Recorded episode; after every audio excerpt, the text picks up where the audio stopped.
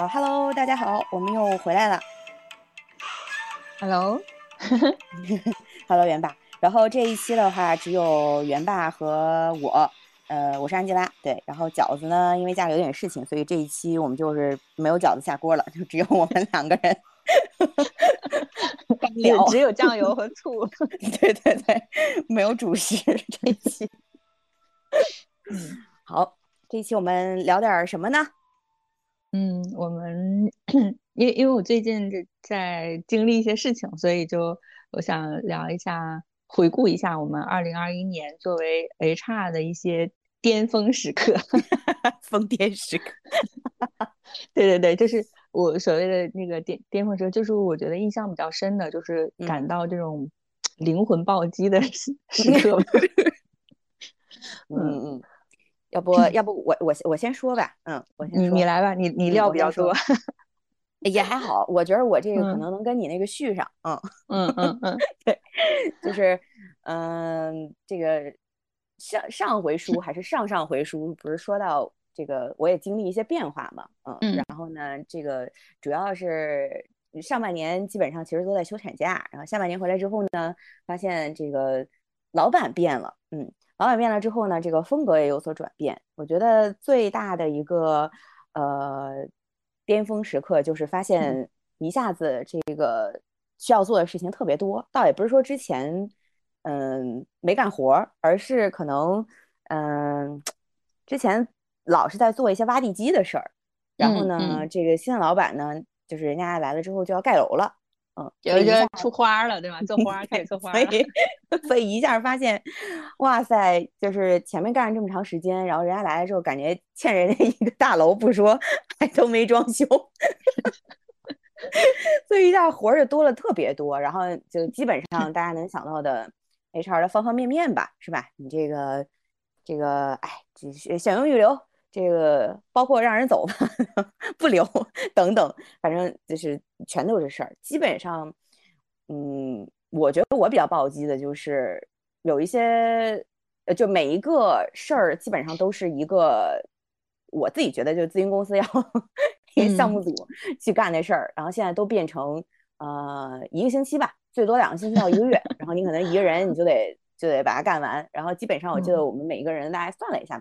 平均每个人要大概两到四个项目吧，都是这种这种项目。然后中间你就首先你第一感觉就是这不科学嘛，但是 但是就是老板就会感觉是说你不管怎么样你就先做，就是你你没有就比啊不是你有就比没有强，你什么都不做的话你就什么都没有，就感觉是一直都在刨地基。然后呢，嗯，但是其实你后来就发现地基的事儿没有人 care 嘛，嗯。对呀、啊，对呀、啊，现在就是我觉得整整个行业都特别互都特别卷，就大家都想做花，都想做那种就是出彩的事儿，然后地基根本就没有人，没有人想做地基，对，没有人想做地基，然后或者是说你你你草草的盖了一个楼，你知道像三只小猪一样，就是那种草房子，然后就是一吹就倒了什么的，但是人家也觉得比你烧砖要强。就是你一下烧砖，然后你你楼没有干出来，然后就就是是吧？人家觉得你什么都没干，就白养你这只猪，要么宰了，要么就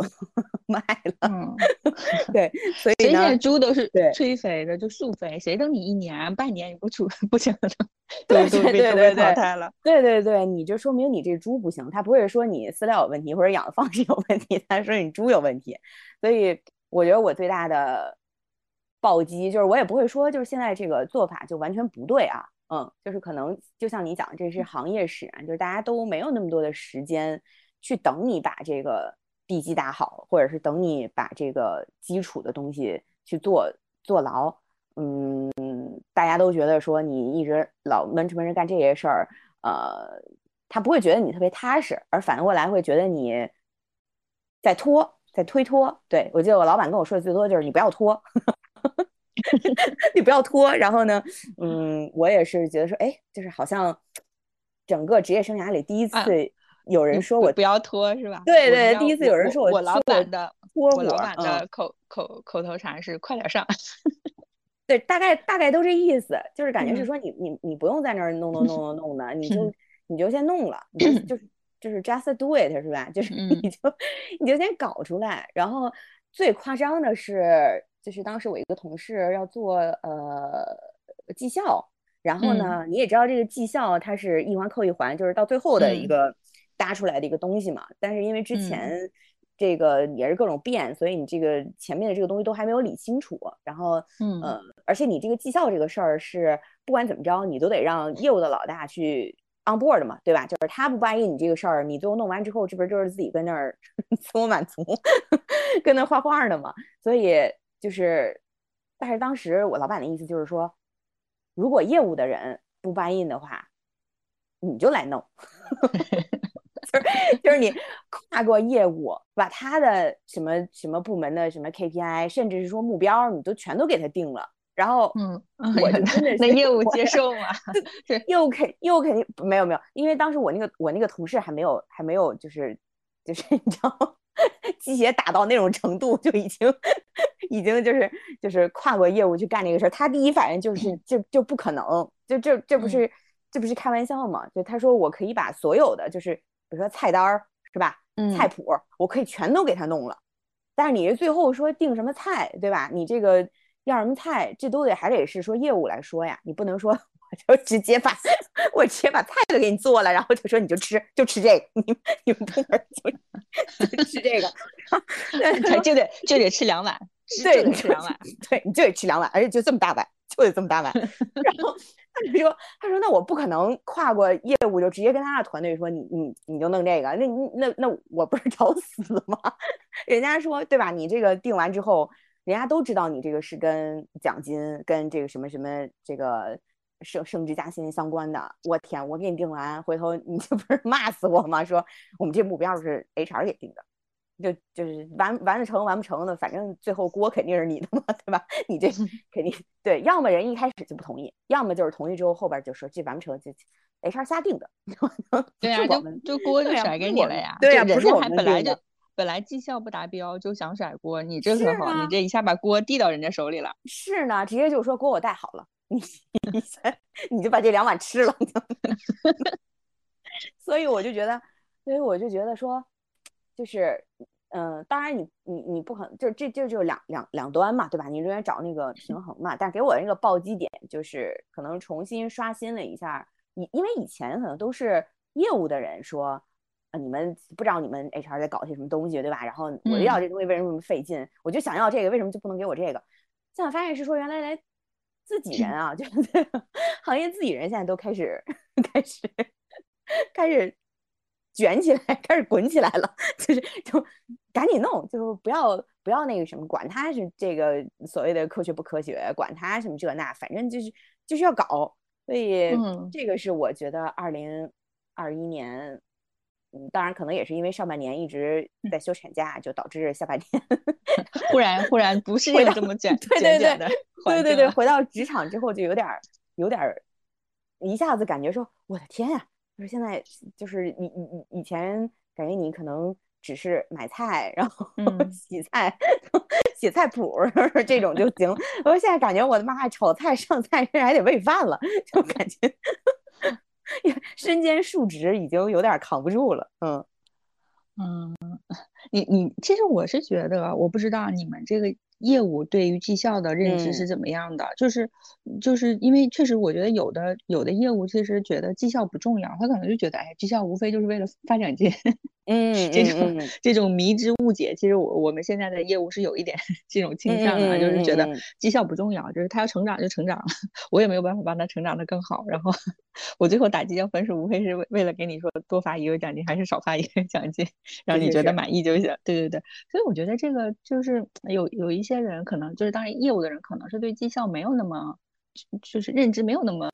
精准啊，就绩效，我觉得一方面除了发展进以外，你还是说，哎，谁做的好，谁就不好，对吧？你你把做的好的这些东西给给给普及到，把把那些就是表现不不太好的同学甄别一下是什么原因，然后我们看怎么能帮助他。然后你这样整体绩效提高了，你这不是团队绩效 提高了吗？就是他们可能没有意识到个人绩效和团队绩效之间的关系，就觉得绩效就是给发奖金这么个概念，因为。我之前经历过一个团队嘛，就是那个团队，反正就是就是还还挺精英的，人家绩效都就是特别着急的做这种绩效规划，人都不经过 HR，人家就直接说定标准，说我我目前市场什么样，我我份额什么样，然后如果谁能打下来多大的份额，你们分区分片儿，每个人管一片儿，对吧？然后我大概就是如果如果做下来了，可能有三四个 KPI，可能不光是份额，可能还有这种什么活跃呀，就日活呀，这种月活呀，或者说收入，可能大概几个指标框一框，框出来一个稍微比较合理的，不会说特别偏，说我为了那个怎么就单处日活，或者说单单单盯收入的这种，就是相对一个是比较可能四五个维度的这样一个目标吧，那就是最后看谁做的更好，然后我们可能分一二三等，然后去做激励。人家那个是 业务自己做的，你懂吗？就是业务他他特别懂，就是他就知道是说我大概能达成什么样，如果是超预期是什么样，如果是勉勉强强，那我比如说我就是我做运营做三个月，然后可能烧多少多少钱，能能有多少的获客，他自己心里大概有数。那最不济的话就是你这个投入产出比不成正比嘛，那可能是说是是是是不达标的，所以他。我觉得业务的人反倒是做绩效应该做成什么样的，或者说绩效考核标准是什么，其实他们更清楚。然后 HR 只不过是像那个给人，就是给人做个奖金的什么激励啊，或者激励计划呀这种，或者表彰计划这种，反正是对真正我觉得懂绩效的业务，他自己是着急做的。你要是那种不懂绩绩效的业务团队，那他反倒是说，就是恨不得让你给他喂饭，喂到嘴里还不想吃，然后有时候饭的味道又不对，对吧？因为我觉得作为 HR，你肯定还是不不如业务懂业务的，就是业务还知道他他能做成什么样的。是的，是的，是的。因为其实正常来说的话，就像你讲，绩效它是为了去实现它的业务目标的一个管理工具之一嘛，对吧？就是说我我我通过，因为你你有很多的方式去。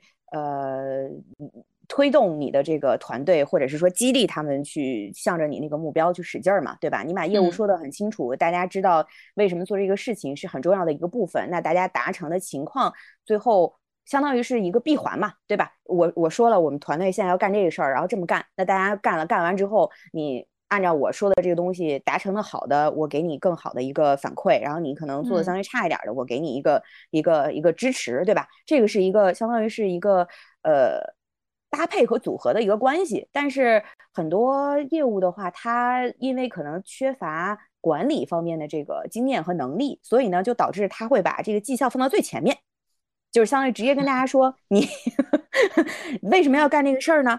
是因为我们有这个绩效，哎，你达成好的话呢，你就多拿钱，哎，你达成不好的话，你就走人，哎，这可不是我说的，你看这是 HR 定的，是吧？你回头你达成不好的话，你可别来找我，这个不是，这是公司，这是公司说的要这么这么干。其实就还是说从最就是自上而下，他他这个对这个目标没有理清楚，对他这个逻辑是让个人小闭环。就是说，就是每个人他自己的绩效和自己的目标小闭环了，但是他没有想过，其实是其实是个大闭环，就是你组织的目标变成个人目标，然后个人目标加上个人绩效，个人绩效合在一起又回成那个组织绩效，就是是是是这种大闭环才行。是的，是的。但是管理者呢，就是总是不想组织绩效这个事儿，就组织绩效，当然他可能最后看个结果啊，比如挣多少钱，达没达标，但是他不太想是说，就是个人绩效和组织绩效之间的这个拆分和合并的关系。对，因为你这个大的闭环如果做得好的话，其实就相当于是呃我们说的那个 engagement 嘛，对吧？就是那个那个那那个叫什么员工敬业或者怎么样，他这个参与度本来就高了，因为他已经很清楚的知道说我自己和这个组织的这个 connection，对吧？这个联系是在什么地方，我是怎么为这个组织的这个目标做贡献的。但如果是说这个你只是做这个小闭环的话，那大家就。不会有这种跟组织的一个归属感、归属感和这个敬业感，然后每个人和人之间，或者说部门和部门之间的这个连接和合作，它势必就不会很好，因为对吧？我只是我做我小我做我小闭环，对呀，你小闭环有什么关系呢？对呀，对，所以我做的好，我拿奖金，跟别人都没有关系。至于团队挣不挣，整体挣不挣钱，或整体的利益是什么样的，我不管。是的，是的，我就是很。很清晰的有这种感觉，就是比如说有那种个人绩效其实做得很好，对吧？然后呢，他就会想尽一切办法去推掉和呃其他人建立连接的这种关系，尤其比如说是像这种销售类型的或者 BD 这种类型的，对吧？他可能更偏重于个人的这个呃客户资源。然后呢，那可能有一些你要让他老带新或者干嘛的时候，他可能就不愿意嘛。我觉得说，那我为什么要花时间来去干这个事情？我这个时间专注于开发我自己的客户，不是更好吗？所以就你就很明显的会觉得，就是每一个人在这个组织里面，他都会很割裂，嗯，就是我我就在这儿打一份工，然后呢，那你你这个绩效没给我算清楚，你奖金不给我发到位的话，那对不起，我就拜拜了，嗯，我就要我就要走人了。但是，嗯，很多这个归根到底吧，我觉得可能就还是自上而下，他的一整个战略目标啊，然后这个站位啊没有弄得很清楚，然后就导致于最后，你每一个人你又必须要有一个目标，他相当于就不得不。不得不去让每一个人自己去形成这个小闭环，嗯，就是但是这个小闭环的大前提，就像你说，它其实你得是有一个大的闭环，要不然这个小每一个人的小闭环都是无根之水嘛，就每一个人都是只是自己按自己的能力水平，呵呵然后给你圈一个圈一个数，说，哎，我大概其能做成这样，但是就不会达成像你所说的，管理者本身就很清楚。然后他就会知道说你这个到底是一个轻轻松松就能达到的东西，还是说是一个确实是踮着脚要踮脚去够一下的一个东西，就是完全就是靠每一个人。然后当然这个小的组织者也会有他自己的小九九嘛，就说哎，那我也我也别弄得太太 aggressive 了，是吧？回头这我我再不好达成，所以就变成每一个人就是都这个小闭环都画的贼小。嗯，然后呢，就个人做的也一般，然后可每个人之间完全没有任何连接的部分，所以我觉得这个就是怎么说呢？像绩效啊，然后到年底了嘛，要盘点呐，然 后就就这些东西都没有去达到它本身应该存在的那个意义和目标，到最后的话，感觉都是为了，嗯，这个必须要有一个分儿，然后呢，升职加薪。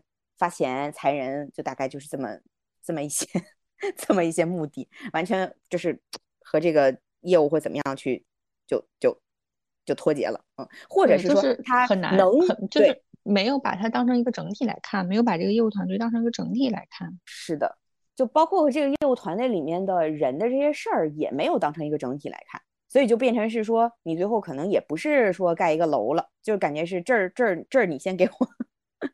这儿你先给我给我砌个墙，然后哎那儿你再给我挖个洞，然后到最后 到最后你说你看国朋克风格的建筑，对，然后说你看哎我们这儿现在有一个建筑，但是人家说那你这个建筑是个啥建筑呢？说我也不知道，盖到哪儿算哪儿吧，反正就是这儿这儿这儿这儿这儿这儿糊点腻子，然后问一下哎你有你有那个什么吗？你有现成的那个草纸吗？我要盖个墙。你说那你要盖一个什么样的墙啊？你这个墙要干嘛用呢？不知道，反正我先盖了再说。我盖完，老板能看见，能看见我这有个墙。但是你要说我这墙盖的不对或怎么样，没关系，我就刨了，我再重新盖嘛。但反正反正今年这个墙我是盖了。对，一年对今年的今年的奖金，今年的奖金我是能拿到了。嗯，对对对，然后今年的奖金能发出去了，然后今年的奖金我也能拿到了。对。对，但这不是挺好吗？双赢 HR 也完成工作了，然后对呀，对呀，个人也开心。嗯，对，明年的桥明年再说呗，大不了这个 这个推我明年再盖一个，反正又又怎么样呢？嗯嗯，所以我觉得这个就是巅峰时刻，大概就是在刚刚说到的建筑业和畜牧业两个两个方向。说你的，说你的吧。嗯，对你，你不是你你刚才说的那个就是。嗯，怎么说呢？嗯，盖就是这个盖墙，就是砌墙啊，还有什么，就是这些事情，我觉得就是在我给别人上课的时候，我就经常遇到这种问题，就是就底下什么都底下什么都没有，忽然说我今年要做绩效考核了，我今年要做人才盘点，就类似的问题，当然是我经历过的，就被人灵魂拷问的是，比如说我问说，哎，那个薪酬架构怎么做？我说啊，薪酬架构，那那个你有没有职级呀和序列呀这些，对吧？就是薪酬架构是基基于这个，说没有。然后不久，我今年就要做薪酬架构。嗯嗯嗯。然后我就说，嗯，这个确实是挺挑战的 一个问题。然后还有类似于说，比如问说，哎，人才盘点怎么做？我说这人才盘点你有没有岗位描述啊，对吧？然后就是岗位要求，比如说你这个岗位需要这个人有什么样的特征或什么样的技能，就基于技能盘点或基于特特点盘点也没有，我们都没画岗位。我说那就拍脑袋盘吧，就是嗯，然后，然后大家可能还想说啊，我想希望我这个盘点结果能够客观、真实、准确。我说这个，因为就咱们说这个东西准确，你是不是说，呃，比如说画一个十厘米的线，你怎么知道十厘米？你是不是拿尺子量出来是十厘米？我再说啊，你这是一个准确的十厘米。你大腰母那么一画，有点中国传统文化，一拃长，一拃长。每个人的每个人的拃还不一样。对，反正然后还说这个你能不能给我弄得准一点？我会说这个一扎长这这种我就不太好。你你那一扎和我这一扎可能大家还不一样，对吧？就是就是很多时候我觉得这个中国传统文化对这种模糊性的包容，可能也体现在我的工作里。我觉得你要是在在在在国外，你应该说一扎长，可能大部分人不接受，对吧？这几厘米或几英寸的这种这这条线，然后中国一般是形容看一眼说啊，这是一扎长。关键是人家说的，比如说一一 foot 是吧？人家一 foot 也说好了，就是谁谁就是谁的 foot，就是这个人的这个人的 foot，你也不能说每个人都拿出来说，哎，这这一一 foot，对，所以但是我觉得像你说的，比如说这一一一拃长，就即便是这样的话，嗯，大家对于这个模糊啊，还是有一个共识的。就比如说这个事儿呢，可能我们就是能做到一个大概齐，但是呢，那个大概齐的话呢。呃，我大概也知道啊，这个事儿可能做不到那么那么精确，就是这个这个预期还是相对相对比较比较一致的，嗯。但是这个这个前提就是说，首先大家知道我们要干一个什么事儿，然后呢，也知道说我们手头这些资源啊，现有这些东西能干成一个什么样儿。但是呢，就是 像你刚刚这种描述这个情况呢，我觉得就相当于其实也不知道这个就是对于这个事情的一个。客观认知没有的，对，现在是不是？现在我觉得好多人做人才盘点，是因为说人家都做了，我我也得做，要不我也得有。嗯，对，显然我落后。主要是我觉得现在好多那个媒体和公众号也挺散播焦虑的，说人家在什么，人家这才是人才盘点，你那就是数人头。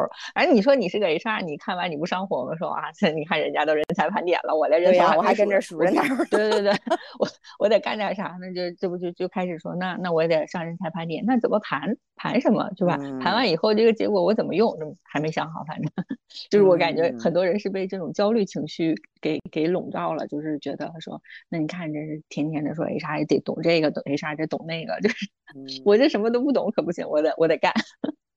我觉得是不是说，尤其感觉是到了年底，就到年底的时候呢，就大家就开始开始想一些有的没的，也不是有的没的，就是说开始去去想着手干票大的。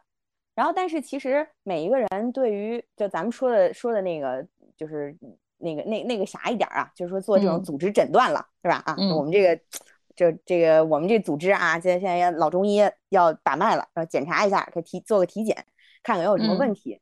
但是这个东西的前提呢，是你像人家医学体系是是知道的，是吧？你一个对对有个标准，对你的健康的身体，你去抽血，人家人家有个范围，是你抽对对对，人家也知道说不对对吧？人家也知道说我去测什么东西，你的每个东西的一个正常范围应该是什么样的。然后呢，我去做做完体检之后，然后说，哎，你这个比如说你三高了，对吧？你接下来我给你建议你是干嘛干嘛。但是好多人呢，他把这他首先他没有这个体系的时候，他就做 check box。就是说，就是打勾儿，哎，比如说第一，哎，我们有没有你那有没有盘点？有有还是没有？他也他也不会去看是说你你之前的这些情况，以及是说你就就像你讲的对吧？你你环环相扣的那些基础的东西有没有？因为他也不知道这些东西都是从哪儿来的，所以就只能是说，哎，公众号上说有盘点，有没有盘点啊？那个公众号上说有组织发展，哎，我们有没有 组织发展？就，但是他每一个词儿单拎出来，它都是一个大项目，然后可能也没有那个功夫去想，是说你这项目怎么回事儿，我还要看你这项目里边啊，是吧？你这三高是怎么判断的啊？你这什么什么，他就只是说你有还是没有，做了还是没做，但是反正做成什么样和什么什么，就反正也也也都不管，就只是打勾，就感觉好像是我这一年到头，然后呢，我这我这要是勾都勾上了。我就心安了。至于是说它实际是什么样，就是我要么没这个精力，要么可能我也没这个能力去思考它到底是一个什么样。就但至少这勾都勾上了，我就觉得好像啊，这一年没有没有白过，就感觉每个人是这样的。属于说什么？我体检我 检了，但我不打算看结果，这结果不重要。体检体检报告不重要。嗯，对对，就感觉好像今年今年去看我今年的身体状况有没有做体检，做了。勾，但是 体检完了之后什么情况呃不知道。然后说就就你知道吗？就跟我现在觉得就像那个育儿特别像，嗯，就是就是你你正常来说，你可能要考虑是你你的你的叫什么？你的亲子观对吧？或者说你的这个育儿观，你整体你是要你是一个什么样的？比如说鸡娃是鸡娃的那种，然后不鸡娃是不鸡娃的那种，那你就是想好嘛，对吧？你看我比如说今年一年，然后比如孩子从零岁到一岁，然后我的目标特别简单，就是尽量别生病，就是身体身体 OK 就可以。然后那可能我我所有就是就是围绕这个我去我去准备。然后今年一年我看啊孩子确实好像没什么 OK，那我就 check 了。但是可能很多人他就是反复横跳，然后啥都想要嘛，所以他可能他一年到头他那个 checklist 就特别长，但是彼此之间的关联，甚至有的之间可能是有冲突的。嗯，他也不管，反正就是比如说几个月了。啊，孩子现在比如说到到六个月了，吃没吃辅食？然后然后辅食今天吃吃没吃鱼？啊，没吃。哇，你这吃不吃菜？吃没吃肉？反正就是非常的教条，然后也非常的这种叫什么一维，最多二维，不能再多了。就是 就是这有或没有，行还是不行？就是但是 整体来说，你最后你你这孩子到底怎么样，也他也不管，反正就是就是。就只是我干了，就是我干了，对，结果干了，我无所谓。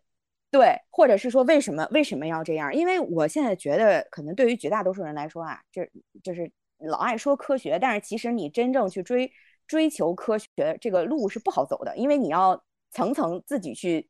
寻找答案和了解它的那个依据嘛，对吧？你就是一层一层的这个诘问，到最后你自己是能答上来的。你知道说，哦，你这个其实是一个科学，就像实验一样，你要不停的去验证，然后知道它的一个根本的一个原理。你你要反反复验证多少次，然后确保你的样本量是足够大的，然后说我建立一个初步的标准，但这个标准里边可能还有很多不完备的事项。那在之后的实验中和实践中，我逐步的去完善，然后你才能敢把这个东西拿出来说嘛。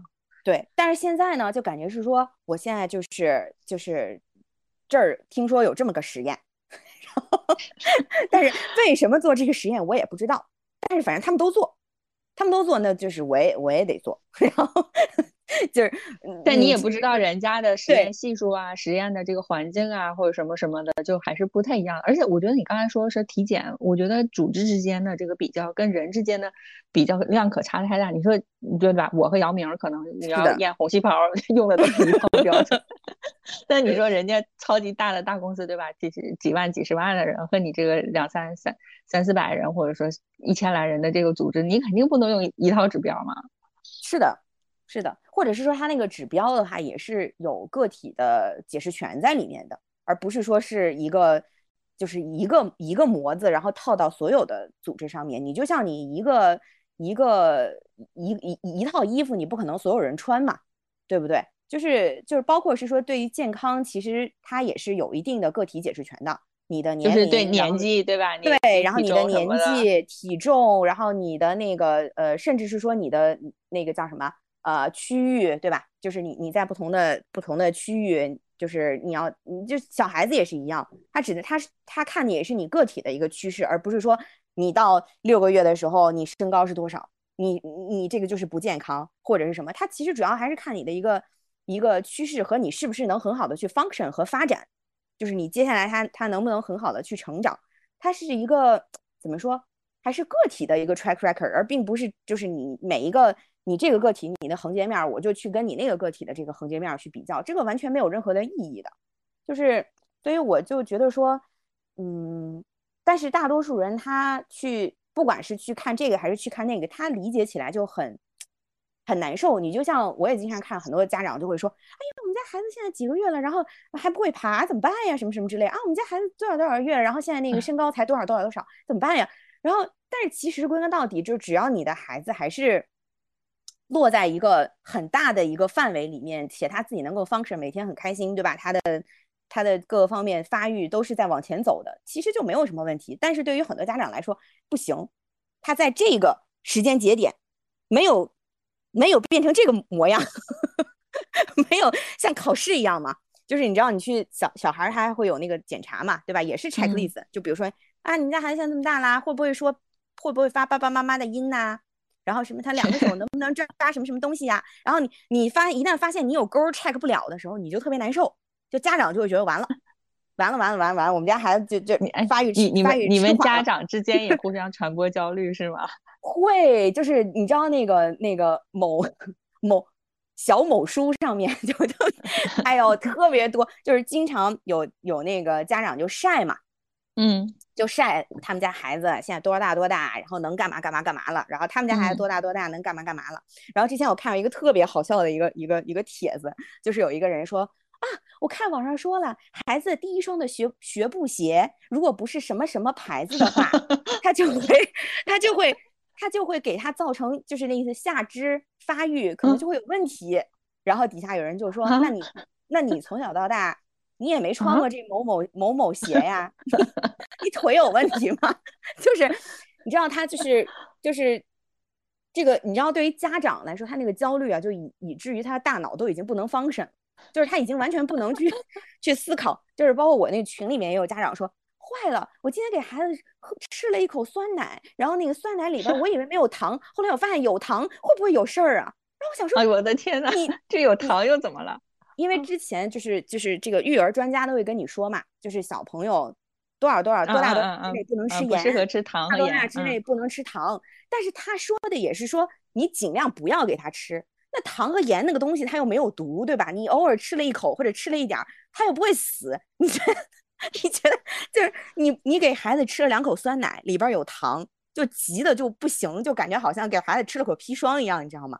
所以我就，所以我就感觉是说，从就是咱们这个 HR 这个领域，然后你你你放宽啊，我觉得可能因为真的是当前这个这个 timing 实在是太太多变，就导致大家这个焦虑的这个情绪就激增，就方方面面都焦虑，就是你什么你啊是人到多少多少岁。存款没有多少多少多少，你老了你就你就你就完犊子。你这是什么 什么视频小广告里边了吧？是吧？对，就都是看一个什么啊？如果结婚五年你还没有一百万，就怎么着？我想为什么结婚五年就一定要有一百万？你在一些结婚和的一百万和这有什么关系？对，就是逻逻辑上，就是你明显的就觉得这个就前后语前后语逻辑上就什么什么啊？姐就是工作多少多少年怎么这个有什么关系？人家享受生活了，对吧？我不存钱，你管着吗？但是很就是很多，我觉得就相当于是人生这一个大事儿上，很多人没有自己的主张嘛。咱们都不说就是终极目标啊，就是哎你要活成什么样？我觉得这个很多人其实是不知道的，而且是且过且且过且 且感觉的。但是至少我觉得你在逻辑上是不是？这个为什么说这个逻辑这么重要呢？就是你至少你看这些信息的时候，你是就是。大概其你有一个判断吧，就这事儿说的对还是不对，而不是说就完全被这些标题党推着走嘛。就是对对，我觉得。哎呀，那什么，你你如果看过那种什么关于逻辑逻辑谬误的那种总结，你就会发现是说他很多时候就是他故意在用逻辑谬误去引导你。比如说他第一件事情就是第一个就是第第一句话可能是说一个是比较笃定的或者普遍适应性的一个东西，就是比如说结婚五年或者工作三年，那这是无可反驳的。第一件事是事实，但第二件事呢，就是后面那句话呢是一个是一其实是一个跟前面那句话没有什么关系的，但是。人的通常理解是说，因为前面，所以后面，就大家会非常因果导向，所以他后面即使接了一句不搭嘎的，就是胡说八扯的话，你也觉得啊，好像好有道理啊。就结婚五年我还没有一百万，对对对对对，然后就感觉说完蛋了，就是哎呀，这个他在给你描述一些成功故事啊什么之类的，然后你你就对之前就是我还总总看就是好多这种公众号的这个观点输出嘛，然后你。我觉得早期有一些公众号还是很不错的，就是最早的时候，那个大家写的时候还是遵循着，就是因为是从那个很多是从严肃文学或者报道文学来的嘛，就大概其大家还是有一些这个有一些操守在的。后面就发现大家发现哦，流量这个事儿是很重要的了，就也也不管说到底是是不是符合真实的逻辑，就就咔咔咔就是就是写，然后。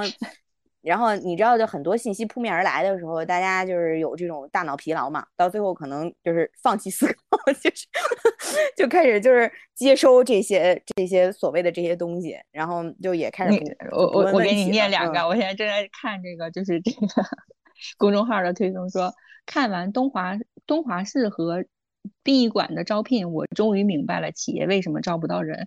我想你就看了两个 两个单位的招聘，你就而且还是两个这么奇怪，还是这么奇怪和 这么极端的 case，然后你就明白了。我想你这个样本量这么小，然后又那么偏，你为什么就觉得你的这个你这个明白就是真明白了呢？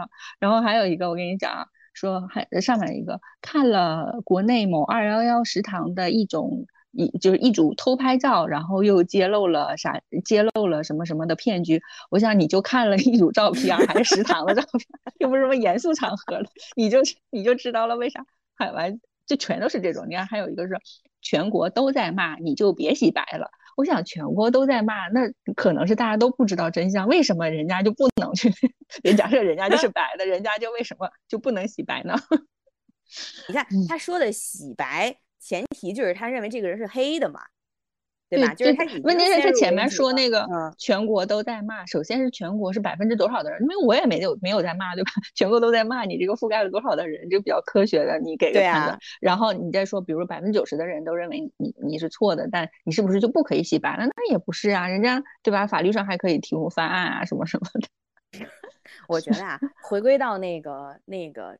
就这有点像那邮件诈骗那个逻辑，嗯，就是就是你这种肯定不是人家的受众，你知道吧？我也不知道为什么你会你会订阅这种公众号，就是人家本来就不是给你看的，人家就是你知道，就像那个邮邮箱诈骗，我之前我就说，我说这邮件假到这种程度，谁会谁会信呀，是吧？然后什么什么之类的，然后后来人家就说了嘛，人家就是故意做这么拙劣，然后就挑选出那些好骗的人。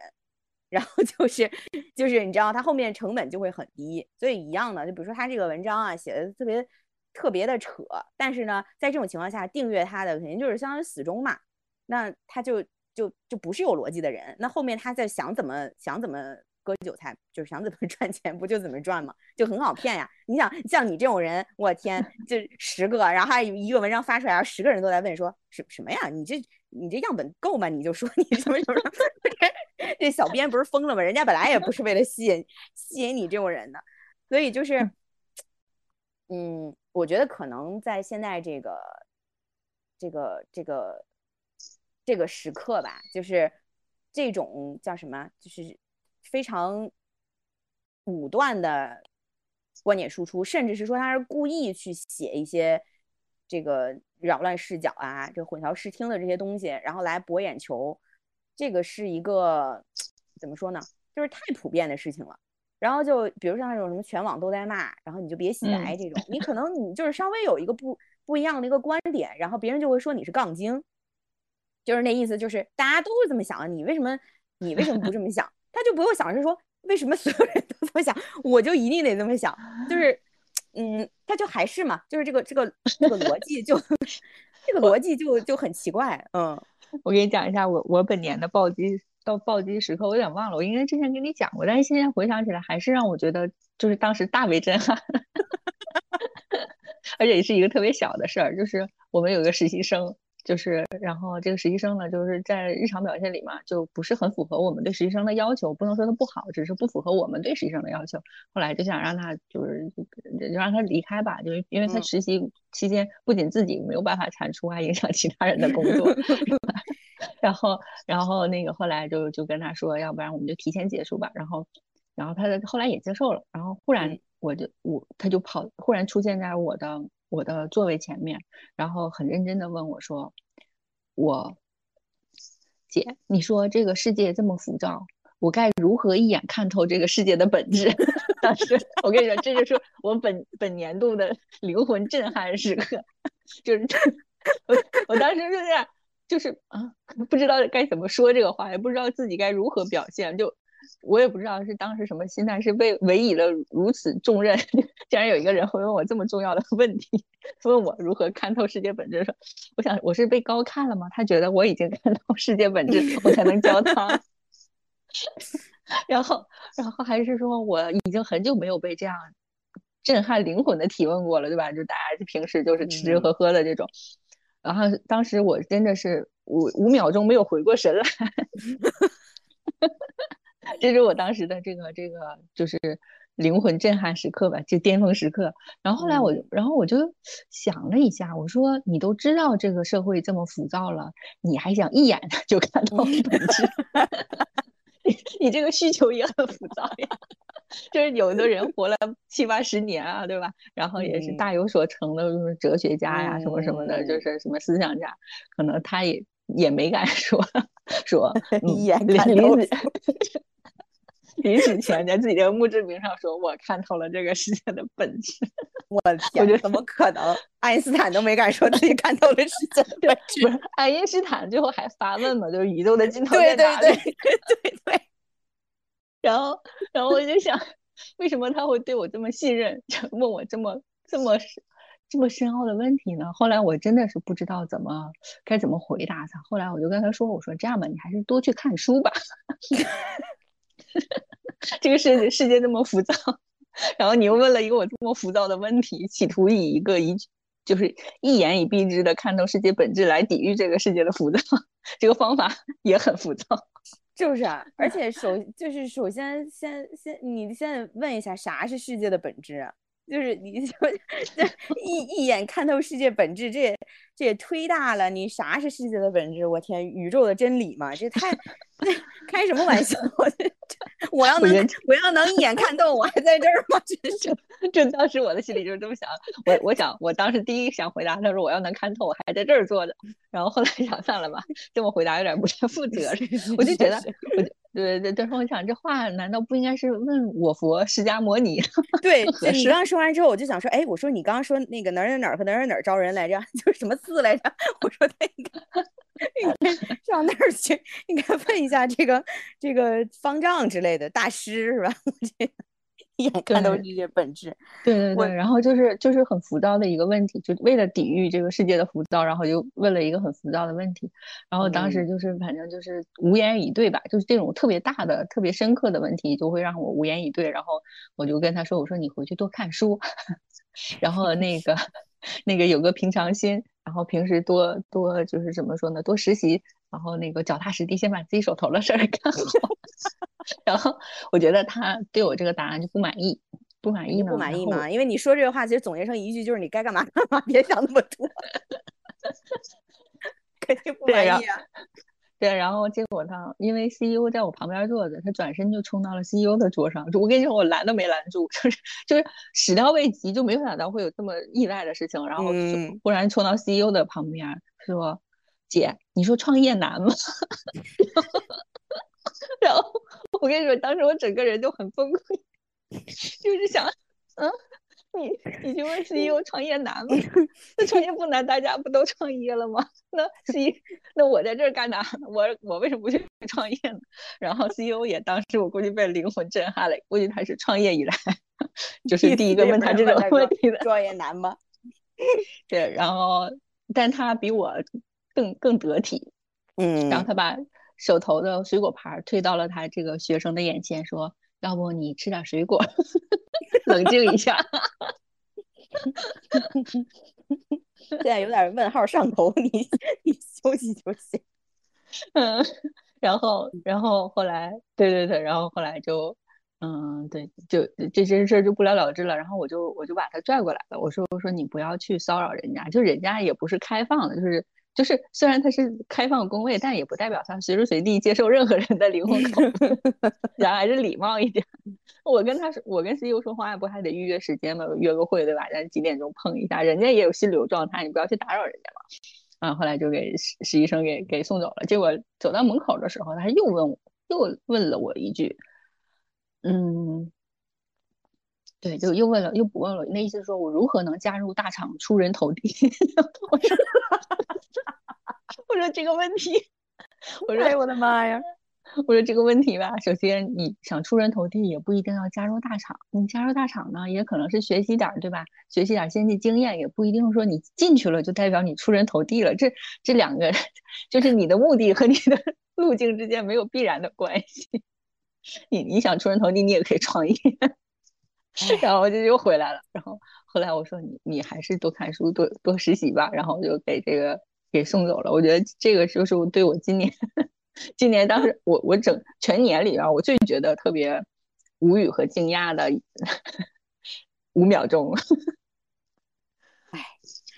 就是你你说完这个 case 啊，你知道，我就中间我我脑子里边儿出现了好几好几个点，就就第一个点啊，我我我真心觉得啊，就是就是怎么说呢，就是按照像那个，我觉得我党说的特别好啊，就是你不能脱离群众，就我觉得就是年轻人啊，多看看普通人的生活，就是别老看影视剧，你知道吧？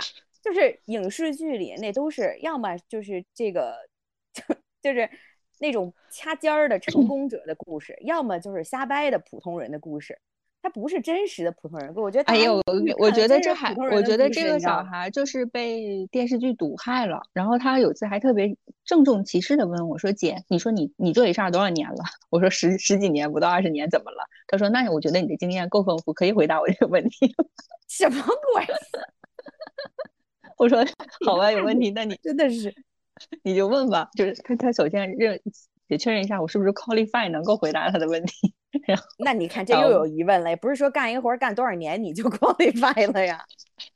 对，然后他就说说，哎，如果我去什么大厂面试，他们会安排那种心理和行为学的专家去观察我的，就是就是身体行为还有这个语言特征什么的嘛。然后就像那个，然后就呃，你判断我的内心动作，就是内心的一些波折。看了什么剧了？这是 我说是 FBI 的剧看多了吧？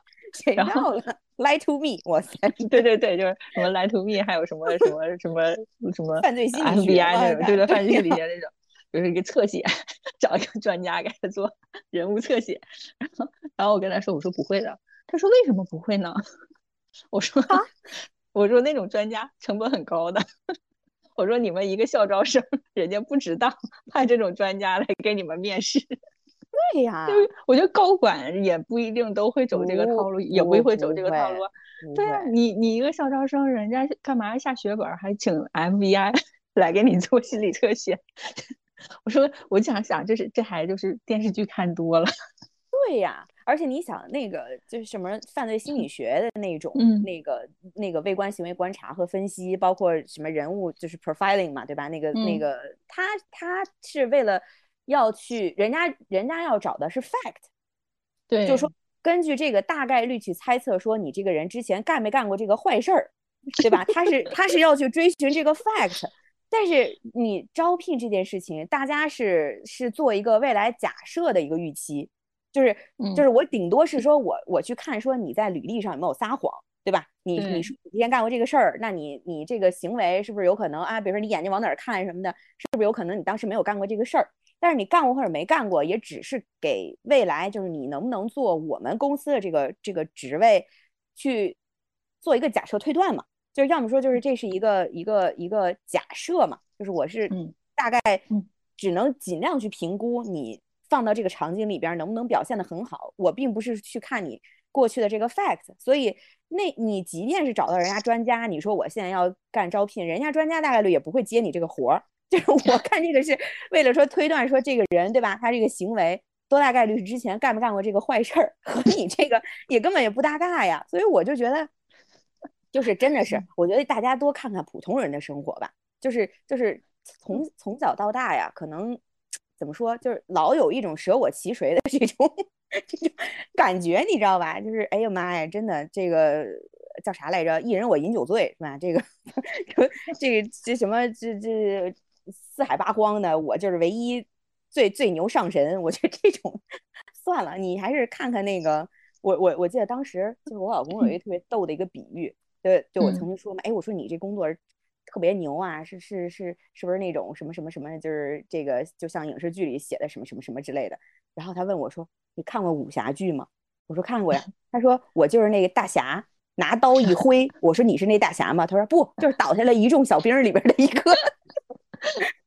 就是就是绝大多数人，绝大多数人都是普通平凡的老百姓，就是没有这种舍我其谁和 天命使然，就是不用不用，就实在实在是想干这个事儿啊，就是玩点 RPG 游戏什么之类的，就人人都是主角，挺好。是吧？斩妖除魔，一关闯关，最后最后都是击败大 boss，成为人生赢家。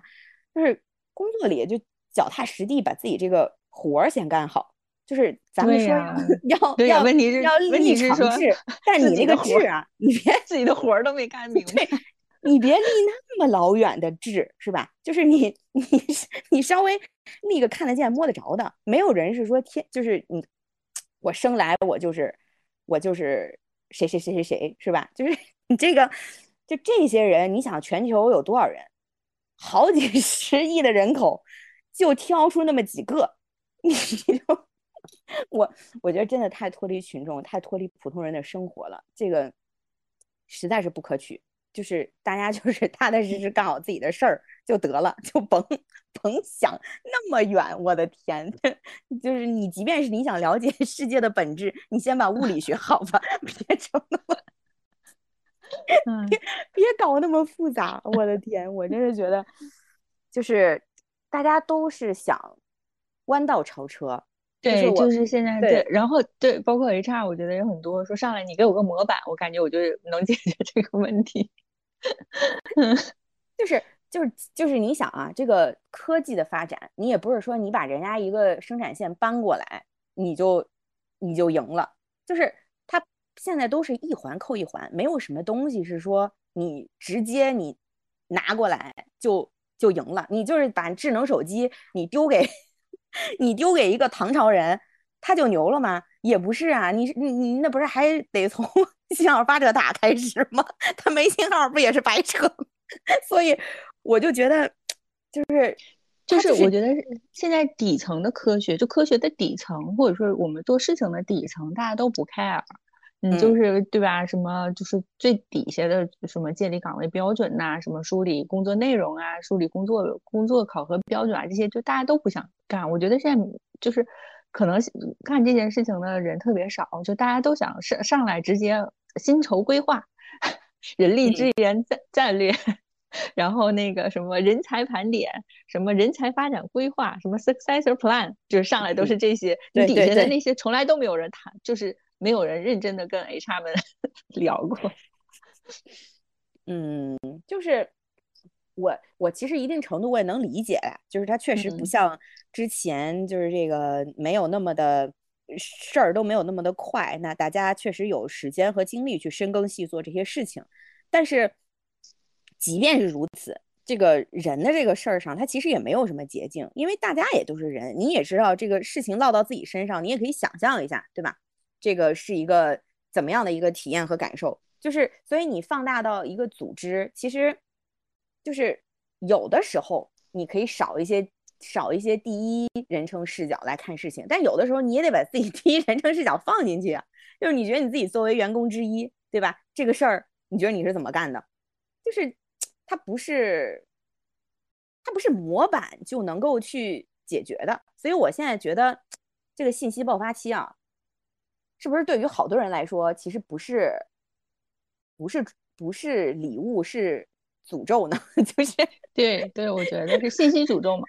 对，就真的是一种诅咒，就是接触的信息太多了，反倒反倒让他觉得很怎么说？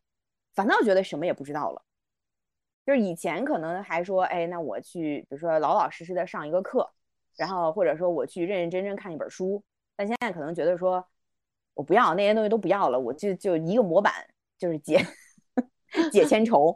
就我觉得确实有聪明人啊，就是你把模板给他之后，他能够通过这个模板，他他能够反推，对，他能够 get 到背后的逻辑，对对。但是，哎，但是对绝大多数人来说，就变成一张卷子和一个配套答案，然后呢，我就去答这个卷儿，然后按照那个答案去往上去弄去。但是你说。背后为什么是出这些题？为什么是这样的答案？为什么是这样的评分标准？这这这这太难了，这就相当于是又要去又要去上课，又要去看书了。所以我觉得大多数人来说就是不想干这些事儿。所以，嗯，我这还是不自洽。嗯，就是又想又想干什么事儿，然后呢又又不想，就是自己明明干不了那么好，因为就是我没有那么多时间或者没有那么多精力嘛。那但是又又又 又又觉得说我结果我要拿出一个满汉全席，然后 就还是不自洽导致的，就是自己也难受，别人也难受。嗯，对对对，你这两天我跟一个我们的一个工程师聊嘛，就是他新入职大概两三个月，他就一直想让我给他反馈说，你看我到底 qualify 吗？我到底 qualify 吗？然后然后我然后我就觉得他挺焦虑的，但那个然后后来我就说我就说你不用这么着急，因为你你不是一个前端工程师，你是后端工程师，服务器端的，就你们这个岗位不是说一两个月就能出成绩的。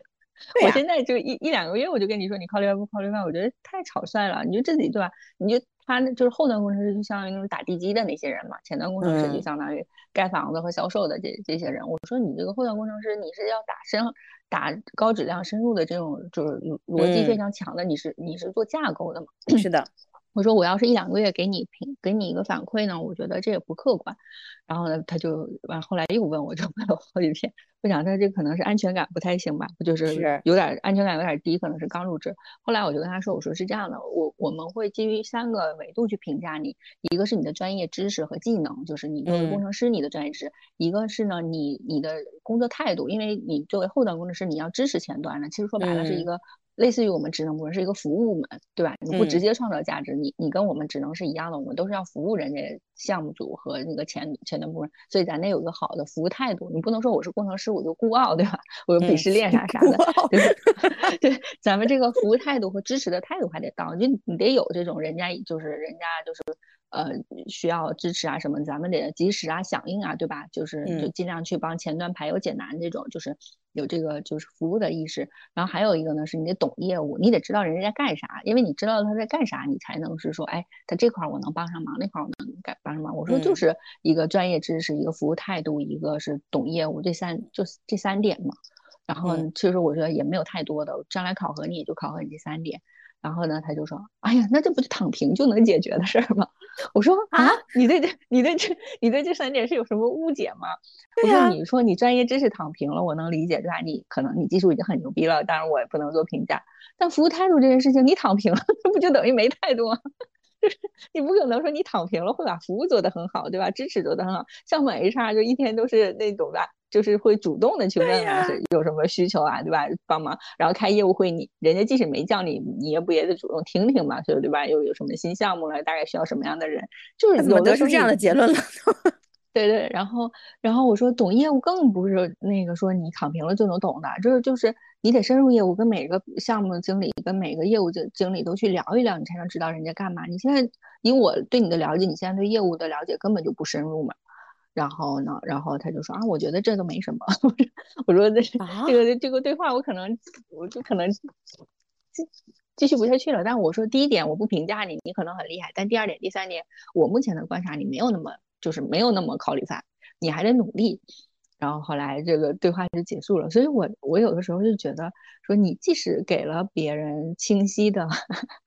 岗位要求、岗位职责吧，这个可能就是业务的人也在卷，就是真正做业务的人也在卷，他可能也觉得这都没什么，这都这都不重要。还是说，还是说，其实我我怎么说呢？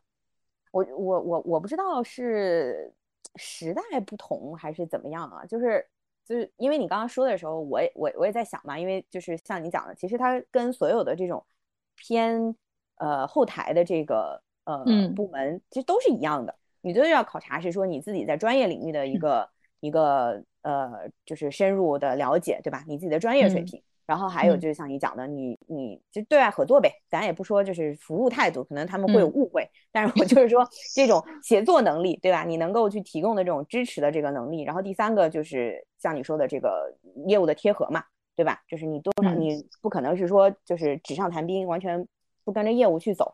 然后其实你说完之后，我自己还觉得挺有压力的，因为我自己也在回想，哎，好像这这个这这些方面有没有做的够好，或者是什么的。然后最后，所以你说他同事觉得说躺平，我当时想说啊，就是就 是因因为这些这些点吧，就可能在我们的认知里边是很，我自己觉得天花板很高很高的，甚至说可能都没有天花板很高，没有天花板。你对业务能有多了解，对吧？你这个没有没有天花板的。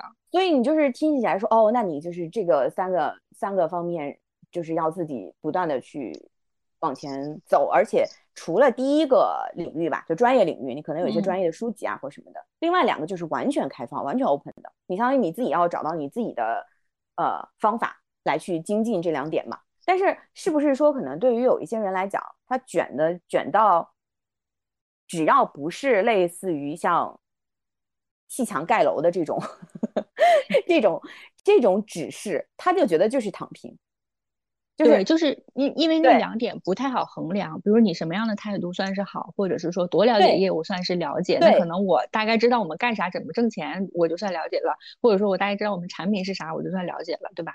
对，就是可能对于大家，就是我不知道是是因为说本身对于这个这个事情没有追求，还是说真的是已经卷到就是动不了，卷到不想动了，就是你你只要是没有说让我盖个墙，那我可能我就觉得这就。这就躺平了，然后剩下这些我就是走一步看一步，随着干活儿，我可能也就也就差不离儿，就是这样一个一个一个感觉。所以可能尤其就是说，过去啊，就比如说我们初入职场，然后到现在，可能嗯，就比如像那个学生问你说你有多长时间工作经验，我们可能大概说哦，一个十几年的工作经验的人，我们可能就有一个假设，就说哦，他大概应该是是一个什么水平。然后，但是可能你让我现在去想啊，就比如说现在初入职场的人，十年之后那个差异将是巨大的。就是十年之后，他在就是这个，其实职场能力就是个人能力嘛。我们就是我觉得未来的职场肯定是像就是更更加多元。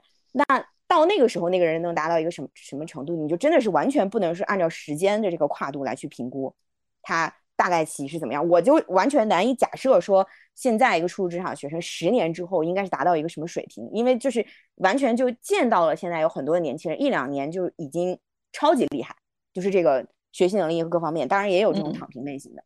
所以我就觉得，就是再往后这种这种，嗯，可能也是因为这样的一个原因，就导致大家无比的焦虑，因为就是这个。乌卡嘛，对吧？乌卡完了之后，大家就全都 全都疯掉了。那能抓的东西就就变成是说，可能就回到我们最早说的，就是这个这个这个 checklist 嘛，打勾勾，勾上了，我觉得我可能自己就就搭上了一个船呀，或者是赶上了一辆车，我可能就不会被甩下来。但是就没有回到那个最根本的嘛，就说你到底你为什么要干这个事情，和你干这个事情到底要干什么，就是就是太。太过于焦虑，但是可能自己又找不到方法，或者是说，其实可能知道方法在哪儿，但是就有点就不想去做嘛，觉得是脏活儿，对，就觉得是太太累了，太基础了，太太普普通通了，然后甚至是说可能羞于去表达自己的无知，嗯，就就就就比如说我可能我就直接就说，我说那这个事儿我真的太不了解了，嗯，那我从基础开始去了解的话，有哪些？资源上的建议嘛，对吧？就是，但是可能有很多人他又不愿意承认，说我忙了一年到头，我有了两三年经验，我有三五年经验，甚至我有十几年的经验。但是聊到一些话题的时候，我发现我自己没有观点，或者是说我我没有没有科学的观点。咱不能说没有，咱不能说没有观点啊，就是 opinions 谁都有，就是我没有什么能基于 facts 的这种观点，或者是说逻辑上能够去比较自洽的这种观点。所以那那那那。我觉得有这种焦虑的人都已经是很上进的了，就是 他会焦虑于自己没有观点。我觉得这都已经是很怎么说呢？就是对对对对对，你说的对，可能大部分人都不觉得自己自己老有观点，观点贼多，但是观点都经不起经不起一层的诘问。就你这质证他的时候，他想说啊。为什么还要证明？这这你太杠了，你太杠了，你这你这杠精，你们都是杠精，这不是这网上都说吗？全网都在传，对 对，全网都在传。昨天我妈发了一个视频，特别搞笑，就是就什么什么，就有个什么长寿专家，但是他自己可能没有到六十就去去世了。然后我妈说：“这还长寿专家呢，怎么怎么地的。”我说：“妈，我也纳闷了，这玩意儿你也信？你说长寿，它又不是个学科，你要说 医学专家，对吧？生物学专家，长寿，长寿哪来的专？他不是谁知道？那那那我还是我长我长肉专家，真是有什么有有什么什么呀？他长寿专家，他长寿专家，他都没法证明他长寿，他不活到头，他都没法证明他长寿。我我这个长肉，我现在就能证明。”我说他不是个学科，怎么就来专家？这专家是某个专某某个学科的专家，对吧？你怎么就变成了什么什么专家了呢？对吧？对呀，太搞笑了。然后我说你妈这个专家就不存在，你就别看后续的了。一看这个标题我都不想看。自封自封专家，现在这专家可多了。我觉得也是嘛，就是咱们这个现在媒体发达了，自媒体 发达了，就是每一个人都都能这个都有这个平台去舞台去表达嘛。我觉得对于自己的这个怎么说呢，自信嘛，我觉得也可以理解，是吧？而且越越荒诞的这种，反倒追随者越多嘛，所以嗯，也造成了一种虚假的繁荣感。就是你看，我有这么多的，我有这么多的这个追随者，他一定是认同我的，一定是我有什么东西说在了点子上，然后让这么多人来来追随我。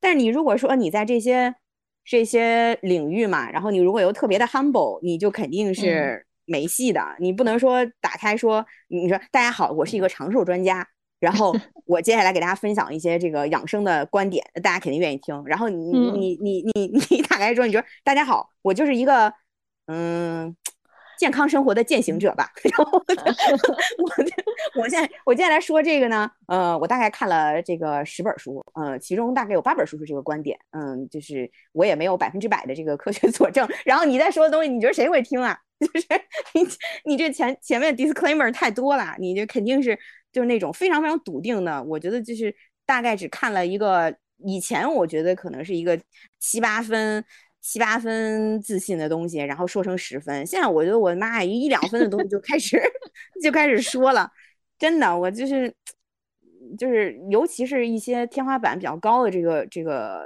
这个领域吧，就比如说咱们这个领域。那真的专家太多了，我的天呀，这这这都资深什么资深招聘专家告诉大家如何什么三十秒搞定你的面试。我说你真的是招聘专家吗？不是三三十秒，三十秒你怎么搞定？要不就五分钟吧，五分钟，嗯，五分钟什么搞定什么什么面试？我其实五分钟你你是能搞定，但问题是说你的面试的目的是搞定他吗？还是什么？就是，哎，反正咱也不知道吧。我觉得就是说，嗯，就像那个，有时候你就感觉像那个吉尼斯世界纪录一样，就是已经，已经，已经那个叫什么记录多到你已经不知道你的生活哪些方面还能再搞出一个记录。所以我觉得可能现在也是大家熟悉的领域里边这种专家呀、观点啊太多了。你想再独树一帜，你就真的是只能剑走偏锋，找一个可能。完全没有什么，没有什么实际意义的一个一个领域，就是网上不是还有那种生活小妙招的那个 那个例子嘛？就是搞出一些奇奇怪怪的生活小妙招，就是也就是啊，这玩意儿为什么为什么要搞？就是什么？我知道那黑人大哥，对对对对，就那黑人大哥，你就觉得就是就还是卷吧，就是卷到说可能大家不得不。搞一些噱头，因为我有的时候我觉得我是一个比较躺平，就是比较佛心比较大的一个人了。但我现在都好长时间不敢看朋友圈了，你知道吗？就一打开朋友圈，哇塞，我的朋友圈里好多人在国外嘛，这就不用说了，嗯嗯嗯，各种晒是吧？这今天又怎么着？这个去了沙滩啊，阳光又这个 品，椰林树影啊，椰林树影，反正就是 就是天天你就觉得都没有没有没有人在上班。然后呢，还有一些人就是这个，呃，比如说以以你为首啊，元霸为首，今天读了这本书，咔来一个 来一个图，明天又上了那个课，嘣儿你都已经不上课，你现在都上又教课，我天，然后就各种，然后要么就是给我给我晒什么，嗯，叫什么，就是人生的精彩吧。就健身已经是非常基础的了，嗯，我我觉得在我我我人我的朋友圈里边跑个半马啥的已经不算什么，不算什么那个高端朋友圈啊，对，就真的各种健身，就只有你只有你就都已经就是之前那个什么脱口大会不是说吐槽说有人玩飞碟嘛，我朋友圈里已经开始有人玩飞碟 玩飞碟了，然后还有就是反正。就各种吧，还有小孩儿，嗯，这孩子就更不用说了。我的天，今天来段英语对话，明天来段什么国标舞，然后滑冰、游泳、马术，反正 就是真的，我就觉得我是就生而为人，我很抱歉吧。就是 在朋友圈里，就就你你你也晒娃呀？你你你也可以晒娃吧？我跟你说，我现在就连晒娃啊，我都觉得我们家背景不够好看，就是就是就是娃穿的寒不寒碜，咱先不说了，就是我你看人家那个是吧？大客厅一看一看你们家孩子就你们家这房子就太普通了，就是太普通人的房子了，就人家一看就是一大平层，那厅里边我天，自己弄一淘气堡。你就 你你就真的是，我觉得就是完全没法比。所以呢，嗯，你就像像像我这种人，基本上就退出朋友圈了。然后那可能呢，就会给比如说你像你之前遇到实习生朋友这种情况，就是他眼眼眼之所见全是精彩的人生，以至于他认为要在这一票人中脱颖而出，就必须要了一眼看穿生命的本质。要不然的话就很难 很难脱颖而出，所以我就觉得吧，就是大家多了解了解普通人的生活，就是嗯，就是为什么大家会有容貌焦虑嘛，就是因为哪出来晒的都漂亮嘛，对吧？就是没有人他也 P 图嘛，对啊，对啊，各种 P 呀，各种什么，就是就是爱健身的人是吧，才晒晒晒自己的 S 曲线。你没有像我这种多多肉动物，然后 天天天天在网上晒自己身材，不存在的，大家都只会晒自己。好看的那个就是精彩光鲜的那部分嘛，所以就不要不要老活在这个网络和虚拟世界中，就多看看人生。其实大家也是也也是有这个普通人的一面的。我我我我觉得啊，所以所以对，所以就是还是回归到自己真实的真实的生活。对，其实我觉得就是所有的多学习多看书，真的就是这的一面不会跟你说的。你 看我今天跟你说的，我惨不惨？对，但你看这些东西，你也不会晒嘛，对不对？你你要保持一个老师的这个形象，你不可能天天在朋友圈里说 说看这看我学员天天问我什么问题，这这不可能啊，对吧？就是，所以我觉得就是就是就是不要不要活在这些点，回归到自己的人生起点吧，就是自己自己此时此刻下一步到底是想想想想干啥，对吧？就是可能我我觉得，嗯。有时候可能真的是活得久了，人就会更接地气儿一些。嗯，对，就是你知道自己我觉得是的。什么东西？我我的那个教练嘛，我教练可能快七十了吧，六十多。嗯，具体年纪我也不知道，反正我就知道他有。超超过六十不到七十，然后一个对对对，现在他现在在美国，所以我们是打电话嘛。然后有一天我跟他说一个事情，我觉得我做的特别有道理，就义愤填膺的跟他跟他去吐吐槽了一个我跟业我跟业务经理的一个事情。然后呢，然后他就淡然的说：“哎呀，那个你还生气呀？生气是好事儿，说明一你有原则，二你还年轻，血气方刚。”对，他说：“哎呀，这事要是我呢，我觉得我都没有生气的动力，没有那个力气生气，就让他过去吧。来他的病，你也不能把他，就是你跟业务经理，就他也有他的立场，对吧？你也不能就是把他怎么怎么样。你反正这事情已经过去了，那你你就那个什么吧。然后我就觉得，嗯，对，就是就是就是淡然嘛，就是他，而而且我有的时候会觉得有点不好意思跟他吐槽这么小的小事儿，就是。”因因因为他以前是两个上市公司的 CEO，不过以前谁他他的他的下属要跟他说这么鸡毛蒜皮小事，估计他都能骂出去。然后，但他现在 可能可能因为年纪大了，所以就整个人就很淡然。然后他说：“哎呀，这个事情我听懂了，这个逻辑。我觉得你有你的坚守，他有他的立场。那这个这个事情呢，就反正过去就过去了。好艺术啊，充满人生智慧的发言。对，然然后还还还表扬了我说，你看，说明你身体好。” 还血气方刚的，有生气的力气。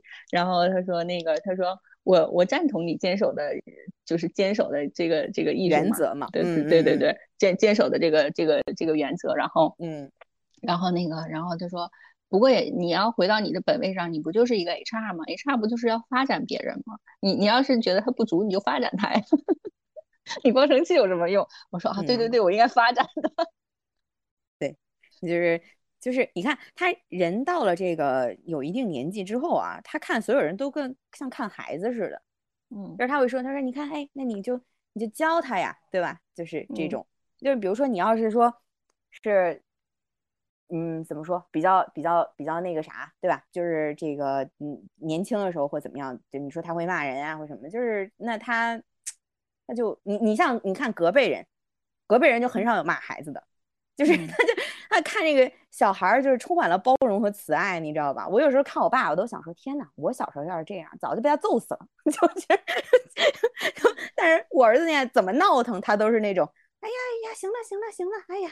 啊，别闹了，别闹了！哎呀，那个老爷带你看这个什么什么，就是那种你知道，充满了充满了慈爱和包容。嗯，所以现在我有一点其实就有点想不通了，为什么大家都那么排排斥三十五岁以上的人，然后三十五岁以上的人都特别焦虑？我周围好多工程师就是什么三十五、三十八、三十六的，我的天呐，都焦虑的不行了。然后就说啊，你看我都三十三十六了，三十八了，我还无所建树，我还是一个普通的工程师。然后我说，你不觉得年纪是一个 gift 吗？你你现在你不觉得你经历了更多更包容了吗？然后你钱也没有少，对吧？你也没有因此丢工作，你在那焦虑个啥呢？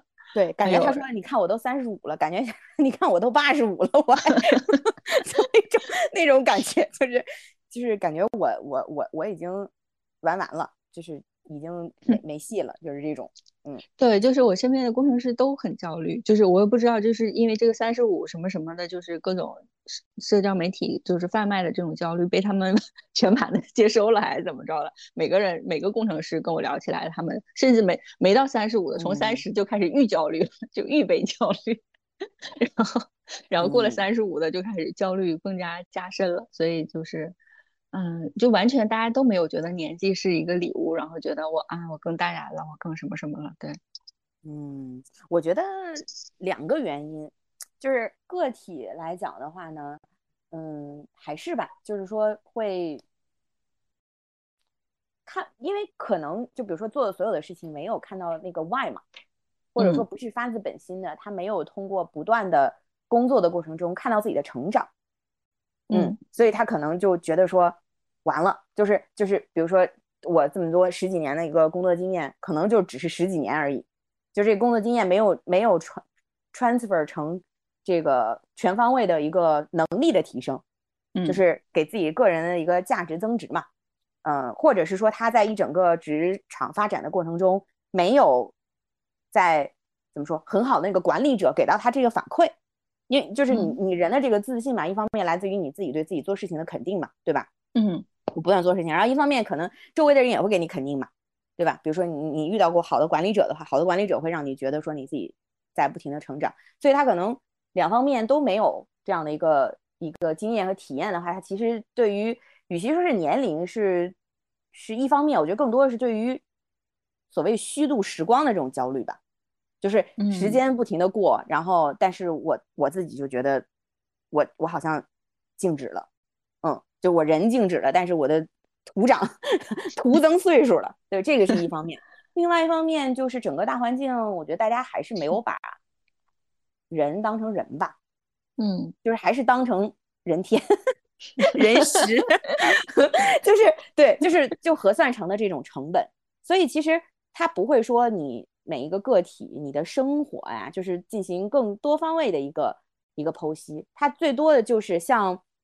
像像时尚一样，就是比如说这这这些单品已经过季了，你还在穿吗？就是我的天，就是就是这种，你你就觉得说，我自己没有认为我自己贬值了，但是整个整个社会都在告诉你说，你就像一个什么什么过季了的这个这个单品，比如说你好像就是一个翻盖手机一样，然后。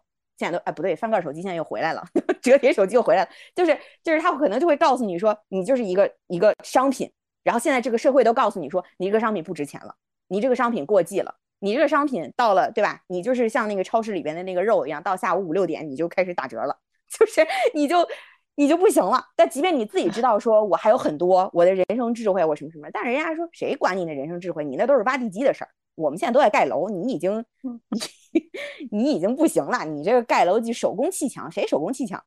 就是那种，嗯，整个社会都告诉你，你想你得有多强的一个自信心，就是你在你你得在第一个那个方面，对吧？你自己首先你对你的你的能力认知有非常好的判断，这个首先就很多人都做不到。然后第二个，你还有自己的学习的 好的方法和好的这个阶段性的这种评估，你知道你自己在一步一步往前走。这个很多人都没有。这个上一期我们在说发展的时候也是，嗯，就是只是去抓这些手头有的这些东西，我也不不管我抓的是什么，但反正这儿有一苹果我就抓一苹果，那儿有一个香蕉我就抓一香蕉。他也不会说哦，你其实你你你的应该健康 balance，你吃这个是因为这个里边有这个，你吃那个是因为那个那个里边有那个，然后你这个量应该是怎么样去搭配，然后更关键的是你要给自己一个很可口的一个一餐，就是你自己还要有一个愉悦的感受，但大多数人都不是，就是我我哎。看着一苹果买一苹果，啊，看一香蕉弄一香蕉，然后这呃那个那个养生专呃长寿专家说了，苹果得煮着吃，赶紧把苹果煮了，然后就是就是就是就是那种就是我觉得就有有这种感觉，就像我们那个群里面好多家长说，不行不行，这水果都得煮了才能给孩子吃。我想说，why？煮了好补充维生素 C 嘛？对对对对，更好更好行更好吸收，对，管它有没有，反正。反正就对，反正就都得煮。然后说完了，那我今天给孩子吃的那个苹果没煮行吗？我就说，那你你你看你孩子怎么着了吗？就是就是就是你那有时候你就忘了说他其实是一个人，你他是一个人，那你觉得他人应该可以的东西，他其实都可以，你只要 别给他吃大咸菜什么的，坏了的东西，剩下的他不会有问题的，就是。嗯，就还是吧，嗯，就我觉得是这种，一个是个体的原因，再一个是大环境，然后这两个又揉到一起，我觉得可能是一个恶性循环，就是他越这种手头抓什么吃什么，就是乱弄，他越看不到自己的成长。因为今儿我跟跟元霸老师弄俩模板，是吧？明儿 我又跟那个饺子老师呃弄 知道了两两本书，但是它拼在一起，它还是散的东西。那你总不能是说我有了十几年的经验，人家说你现在。怎么样？这个这个十几年经验给你带来了啥？他说给我带来了一百套模板，对吧？就是也不知道这模板从哪儿来的，也不知道这模板要怎么弄。所以我觉得，怎么怎么样去打破呢？怎么样打破这个诅咒呢？我觉得，我觉得本身还是要有一个，就是我觉得本身是要把 HR 当成一个科学，就是叫 HRM 是一个科学，人力资源管理是一个 科学，因为。这真的真的是一门科学，因为如果你读国外的这个 master HR 相关的这个 master 的话，他给你的那个那个最后的那个 degree 是科学 科学硕士，对 science，对，所以它是一个科学。我觉得当然它可以是一个艺术啊，但我觉得艺术是更更高远，就是你咱先把科学这个。就是你说你可不可以艺术的养孩子也可以，但是在 底层的，比如说一天吃多少，是的，喝多少，这先先把底层的科学给搞清楚了，然后我们再给他加点艺术的那那种那种感觉。就是如果是说没有底层的科学的话，你你纯粹艺术，我觉得有有点空。所以其实我觉得，如果是科学的话，很多东西就是。你就把它当成它是一一系列的，就是它有一些底层的理论基础，然后有一些底层的衡量标准，然后要搭建一些基础的实验标准，或者是说，这个这个这个衡量框架，然后我们再去再去反过来说，哎，这比如说我们把二零二一年做成我们二零二一年度的实验，那在这个环境里，在这个条件下，在这个目标下，所有人的表现，它的输出是这个实验数据是怎么样的，然后我们看一下说，哎。哪哪些哪些，我们再可以做二零二二年的实验，我们去调整一些参数，对吧？你说薪酬啊、激励啊、绩效考核方式，然后我们可能再跟二零二一、二零二一年比一下，是不是有一个更好的这样一个实验结果，就更理想的实验结果？那你实际过程不就是在调这些参数吗？但如果你说没有这些参数，我也不搭建这些底层的实验的基础，我也没有标准，我什么什么都都没有，反正我就是要写论文的，对，就写论文，一个论文大概率你也我不知道国内什么样，反正国外我就不不会让你过，因为我肯定过不了啊，你 什么都没有。我我写论文的时候最最印象最深刻的一点哈，就是就是最后最后一个就所有的论文最后一个章节叫。Acknowledgement 就是我得承认，承认什么呢？承认我的这个实验条件呐，还有我的很多参数啊，或者说样本量可能会有不足，造成的这个实验的一个一个偏差的影响。那之后应该会怎么怎么弥弥补？或者说大家其他人在参考我这个实验的时候，你们一定要注意啦，就是对对对对对，我不是可以说我这个实验结果就是一个完整的，就是真实的，就不是世界的真理。你要拿走的时候，你要考量一下你的情况是怎么样，然后你再去参考我这个。所以我觉得这个 acknowledgement 就非常的就就非常的重要，就是嗯。就是我现在就是很多大厂就疯狂向外输出嘛，说这个那个这个那个。的，但实际上他都没有写他的 knowledge 们，对吧？你得出了这个结经验这个结论，用人要咋咋咋地，你是在什么情况下，或者说什么体量下，是在什么初期还是成长期还是爆发期，你得出的这个经验，或者你是什么团队得出的这个经验都没有这些参考，就是一股脑就是用人就要咋咋地，就是要聪明皮实，然后就你对吧？就是你说你是就是也不是所有的人都聪明，那你社会上总有一些不聪明还不皮实的，那怎么办？让大家没有饭吃吗？是的，是的，我就是刚刚说这个科学和艺术这个话题，我刚刚其实又想说，就是就就像你刚刚讲的，其实大家不要怕科学，就是我觉得这个东西啊，你把它看以科学的角度来看，是比把它当成艺术角度来看要容易的多得多得多的。因为它有标准，科学是有标准的。是的，是的这个东西，我的妈呀，就是 你说那个香蕉贴贴墙上，它也能卖好几十万美金，太难了上哪儿说理去？是的，就是就是我我我只能是说，这个艺术的东西其实是离普通人更远。我不是说艺术呃普通人不配欣赏艺术，而是说你想要达到专家的这个领域，他需要的这个投入，包括这个起点，比你去了解一门科学要难的太多了。而且就是就是你想，而且艺术是你第一个做出来的人是艺术，你其他人你再做，哪怕你做出一样的，你也不是艺术，你你就是你就是那个效仿者。对，说好听点儿，你致敬吧，嗯，嗯 所以我对，所以我我我是觉得是说，即便是即便是艺术，呃，你看他们去对艺术去进行进行诠释、解释和欣赏、分析的时候，他也会结合着这个作者和创作者所在的那个大背景来去解释，而并不是说这个东西就是美的。啊，你看这个这个人画了这个，他就是美的啊。这个人这个这个曲子是这样写，他就是美的，他都会结合着当时的大的背景，这个人自身的出身，对吧？对对对他的所处在这个环境，他为什么会做出这样的一个一个表达，而并不是直接把这个东西作为一个模板跟你说，这个东西就是就是美的，你这个东西就是艺术，你就按照这个去弄。我是觉得这个很多人会绕过科学走到艺术，他因为他认为艺术相对轻松嘛，对吧？我可以 有很多的这个很多的解释权，然后我只要用一个很感性的东西跟你去说，我这就是艺术了。但是其实这个就真的只是一个自欺欺人，因为它这个我觉得艺术的底蕴要比科学要要厚重的多得多得多。就是你真的是没有没有一个相当大的一个一个量的话，你是很难出来一个很好的一个艺术的表达。当然你，你你说我就是那艺术天才，我就是那冒尖儿那个，我我那个嗯啥也不明白，但是我呱唧一画就是 就是一个天才，这个就是这幸存者偏差太少太少了，就是大家就真的是不要有这种 不要有这种舍我其谁，我就是那个天天降紫微星，而就是而且我觉得尽量别有是这样的，就嗯是艺术是很个体的东西。你看，所有艺术家不都是一个人？每天说一一群艺术家，有人画画就一个人画了，对吧？写写嗯写写文章一人写了，对吧？作曲人一个人做了，它不是一个团队合作性质的事儿。嗯 所以我觉得 HR 管理呢，其实它更就是更不像艺术，就是你很难说，对吧？你你凑了一百个艺术家，你在一起，你能整个啥？都给我嗯打起来了。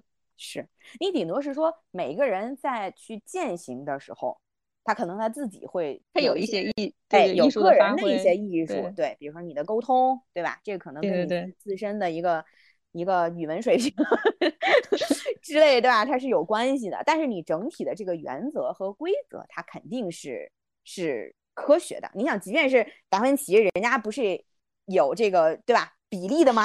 人家不是也有一个人家也透视了吗？对呀、人家也有一个科学的诠释在那儿嘛，对吧？你的黄金比例它是有一个数的嘛，对不对？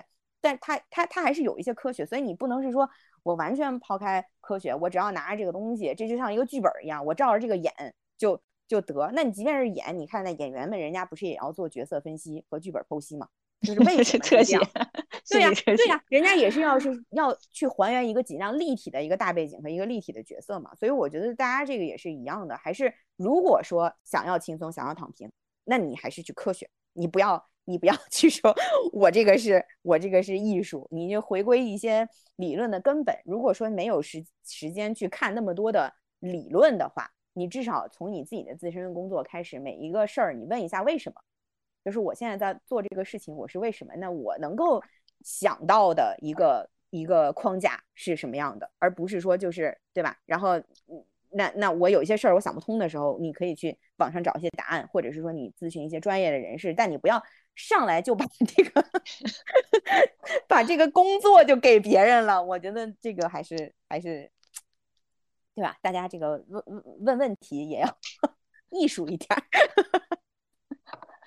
好呀，那我我们这样，我们 二零二一年经历了非常艺术艺术，不叫应该不叫艺术吧？非常抓马的疯癫时刻，嗯争取二零二零二二年大家过得科学一点。